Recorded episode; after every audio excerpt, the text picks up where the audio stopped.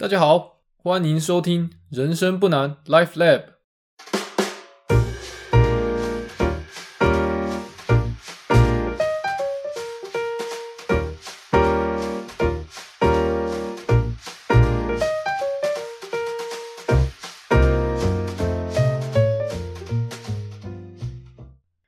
每个人的一生都是一本独一无二的故事书，高高低低，起起落落。都值得大家细细品尝及阅读。我是 Podcast 的老人，老子的老，人类的人。这是本节目的第二集。第一集谈了圣人杰克，听众们，你们可能或多或少会觉得有点严肃。那其实上一集的节目，我反反复复录了好几个版本，但最后还是决定放一个口吻比较严肃的。那我觉得是这样。毕竟是谈一个已故的当代伟人，严肃一点才不会有失尊重。那之后如果是谈一些我的个人经验分享，会试着轻松一点，让各位更好的融入这个节目之中。好，延续我们上一集指数化投资的话题，今天要和大家谈谈风险。故事的名字叫做《不多不少的风险》。天有不测风云，人有旦夕祸福。了解风险是你投资成功的第一步。把你的投资组合控制在不多不少的风险，是我们在理财上一辈子的功课。希望你听完这集的 take away 是：永远先思考亏损，再考虑赚钱。好，那我们故事正式开始。首先，想先跟大家说明，我为什么想要谈这个题目——不多不少的风险。这边要请大家注意一下，我这边谈的风险是你所有投资组合的混合风险。白话文的来讲，你可能有超过一个以上的投资标的，那这些标的每一个也许会有高高低低不同的风险。按照你部位的大小去乘以它们分别的风险之后，你就会得到一个加权的风险。所以，我们这边谈的不多不少的风险，其实是你所有投资组合混合以后的总风险。那每一个人在投资理财上，吼，都有预期的报酬率，可能是五 percent，可能是十个 percent，可能是十五个 percent。那越高的投资报酬率，一定就会伴随着越高的风险。打个比方来讲好了。如果你单压台积电，跟你买零零五零，哪一个风险比较高呢？那当然是单压台积电风险会比较高。那怎么说呢？当台积电股价在大爆发的时候，那台积电占了零零五零一半左右。如果零零五零的另一半持股跟不上台积电，那零零五零的涨幅就会跟不上台积电。那你看到的现象就是，呃，台积电的报酬率会比较好。但相反的。今天台积电股价如果在做大型的向下修正，也许零零五零的其他持股，像是联发科啊、红海，搞不好相对于台积电来说，他们是逆势上扬，那这样就可以降低零零五零受到台积电修正的影响。所以，如果你单压台积电，你很有可能赚得多，但是在修正的时候也赔得多。那同时间，如果你看零零五零的状况的话，它的涨幅一定跟不上表现好的单一个股，但是在那个单一个股表现差的时候，也许会有其他的个股来帮忙，好弥平这个亏损。从刚刚描述的案例中，购买零零五零的风险要比台积电小。那如果说你今天是要纯粹追求高额报酬的话，那是不是看起来单压台积电就是最好的选择？好，那我们换一个角度来看。如果我们今天把单压台积电换成单压台达电，或是从单压台达电再换成单压宏达电，大家还会有一样的感觉吗？单压台达电或单压宏达电会是各位心目中投资的好方案吗？哦，大部分如果稍微有接触过台股投资的听众，那应该会对单压台达电、单压宏达电持否定的态度。那我重复上一集有强调的，这个节目其实没有打算要报名牌哦。虽然三个标的都有电，但今天没有要谈到底买台积电还是买台达电还是买宏达电比较好？那想跟大家讨论的其实是高报酬伴随着高风险，那风险承受度的甜蜜点到底在哪里？为什么要谈风险承受度的甜蜜点？哦，理由是这样：你若是知道风险承受度的甜蜜点在哪里，你就可以避开地雷。哦，什么是地雷？地雷就是错误的财务决定。那像是什么呢？比方你信用贷款啊，贷款出来利率五 percent，你拿这样的资金去投资啊，或者是说你去买一些固定收益的基金，但其实这些基金是拿本金配息给你，哦，割肉配给你。那或者说你去投资什么太阳能板，固定收益八 percent 之类的，哦，那我刚刚上述的就是有点。相对劣质的投资方法或是投资标的，那就是地雷。在投资理财的道路上啊，你只要少踩地雷，按部就班，其实很快就能获得一点投资的成果。那你就可以建立你自己的信心。有了信心以后，你就更愿意维持纪律，进入正向循环，哦，让自己变得越来越富有。那只有进入这个正向循环，你的路才能走得长远。哦，所以在投资理财上的一开始，你要避免去踩地雷。那回到现实，我们每个人都是独立的个体，要怎么找到一个方法，能够诠释每一个人应该承受多少风险？哦，这样的命题真的很困难，这牵扯了太多的个人因素在里面了。好像是说你现有的财务状况啊，你家庭成长的背景啊。或是你投资的经验等等，那好在碰到这类型的难题，我们可以仰赖社会统计学。那我最近运气很好，闲闲没事干的时候哦，我就去 Google，那刚好 Google 到一篇报告，上面的讯息很有价值，可以呼应今天想谈的主题哦，不多不少的风险，给大家几个关键字，那有空的话大家也可以自己 Google 自己读一下这样子。哦，我这边念一下：二零二零中国信托资诚台湾高资产客群财富报告。我再念一遍哦，避免你们没听清楚。二零二零中国信托资诚台湾高资产客群财富报告。那这个报告大致上来说啊，就是中国信托银行。跟资诚会计师事务所一起联合做的一个问卷调查，那问卷调查的对象是台湾的高资产客户。那在谈这个报告的结果之前，我们先来谈谈统计母体。这个报告的统计母体哦，就是标题里面所谓的高资产客群啊，是这样筛选出来的。那其实有点像是中国信托跟资诚哦，就跑去问他的客户了。啊，那当然，他他因为中国信托跟这些客户有些往来，所以他大概可以估算他的资产有多少。那要进入这个统计母体，你的流动资产净值要超过三千万。那什么叫流动资产呢？意思就是说，哦，不动产是不算在里面了。假设你有一亿的资产，但是你的房地产占了九千万，那你只有一千万的流动资产，那你就不算在这个统计母体。所以换言之，其实要进入这个统计母体，说真的蛮困难的，因为你要有超过三千万以上的流动资产。那如果不好想象的话，你就当做进入统计母体的这些有钱人哦，每一个人都有三千万以上的股票，那这样就好了。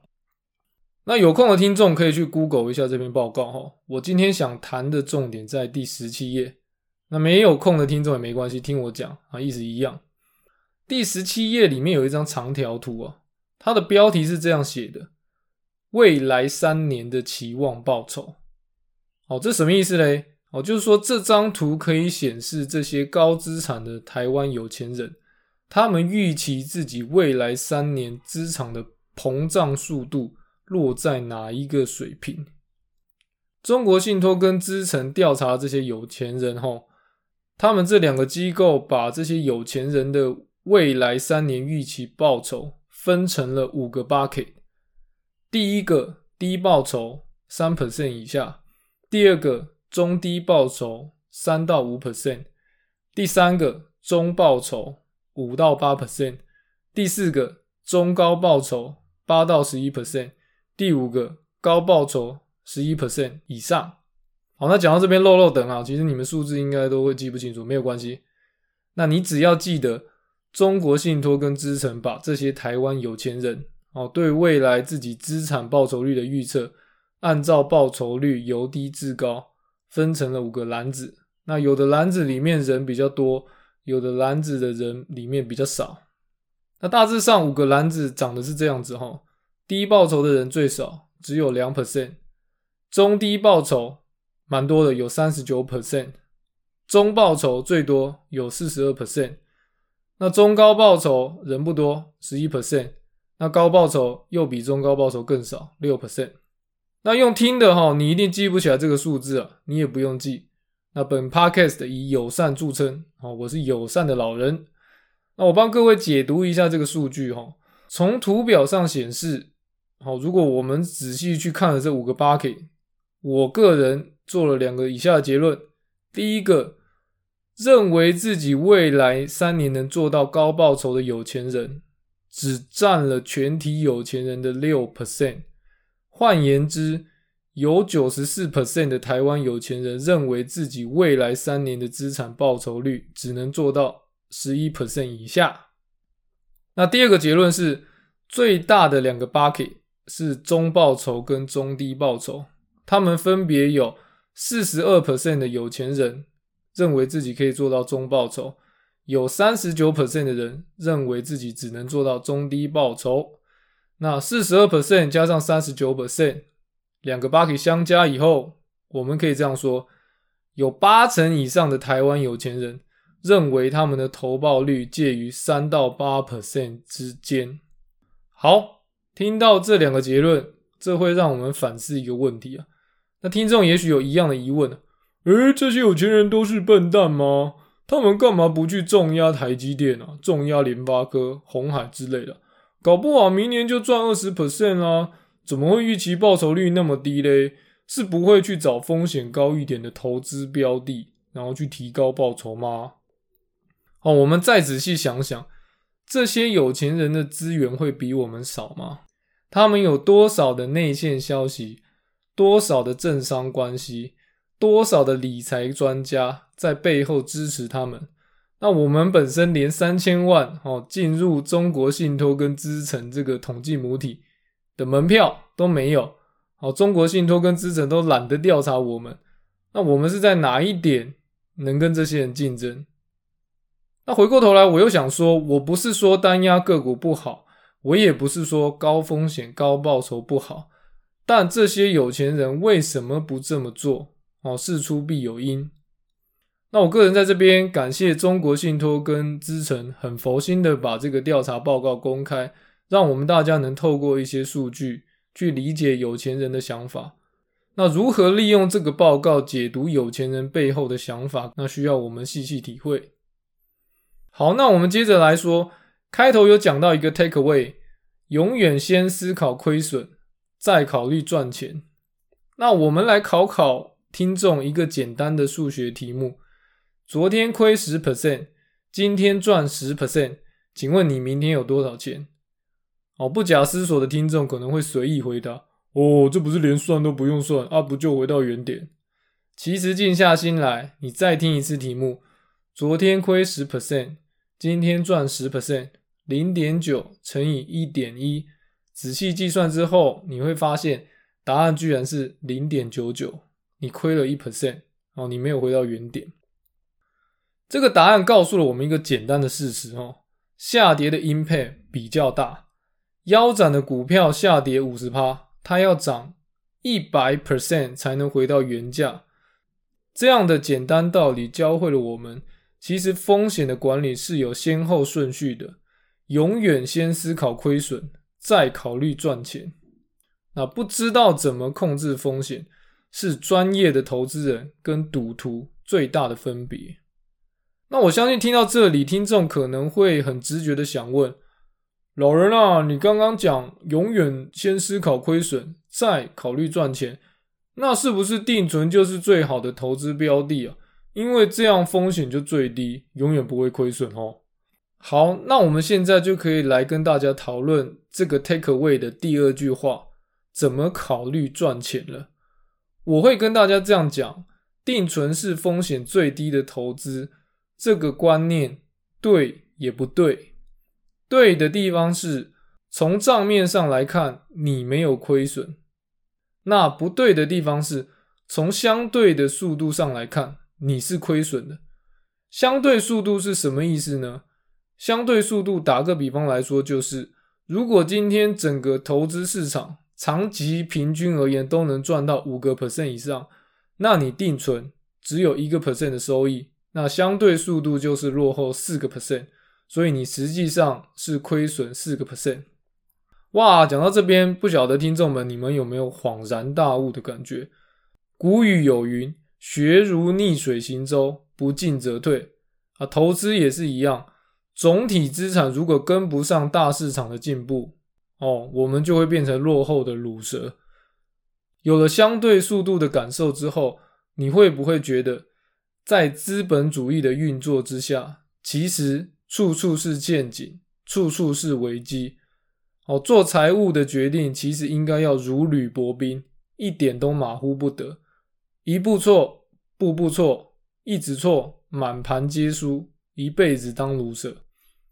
那希望这样的论述可以打破大家在投资上过于积极或是过于保守的弊病，把自己的投资部位的风险定在一个甜蜜点，不多不少的风险。最后帮大家总结一下，普罗大众的我们哦，不多不少的风险应该位于预期报酬率五到十一 percent 之间，哦，就跟那些有钱人一样。取个高低标平均的话，我认为甜蜜点应该落在八个 percent 附近。那如果预期报酬率要高过十一 percent，哦，我们必须要找到强而有力的理由说服我们自己，我们为什么比八成以上的高资产族群还要精通投资？那如果预期报酬低于五 percent 以下，那你还是得找到强而有力的理由说服自己。为什么总体市场都可以做到年年五 percent 以上？你要每年都落后市场当如蛇？好，那这集节目就聊到这边喽。希望下次你碰到投资决定的时候，你会想起老人的话：永远先思考亏损，再考虑赚钱。那你的总体投资组合的预期报酬率，你应该要控制在八加减三个 percent 左右。在这边预告一下，延伸这集的内容，下一集的题目叫做“有一把叫时间的杀猪刀”。哦，我会用自身的一些理解聊聊风险控制，期待能跟大家再见面。如果大家想跟我有一些互动，我在这边有提供给大家两种回馈的方式。第一种就是在 Podcast 的评论串上留言，那你给我一二三四五颗星，对我来说不是什么重点。只要你的评论言之有物，我竭尽所能看到了就尽量回复。那另外一种更简便的方式就是写 email。如果你有比较长篇大论的问题或者是故事想要分享，欢迎来信 lifelab. dot podcaster at gmail. dot com。就这样，拜拜。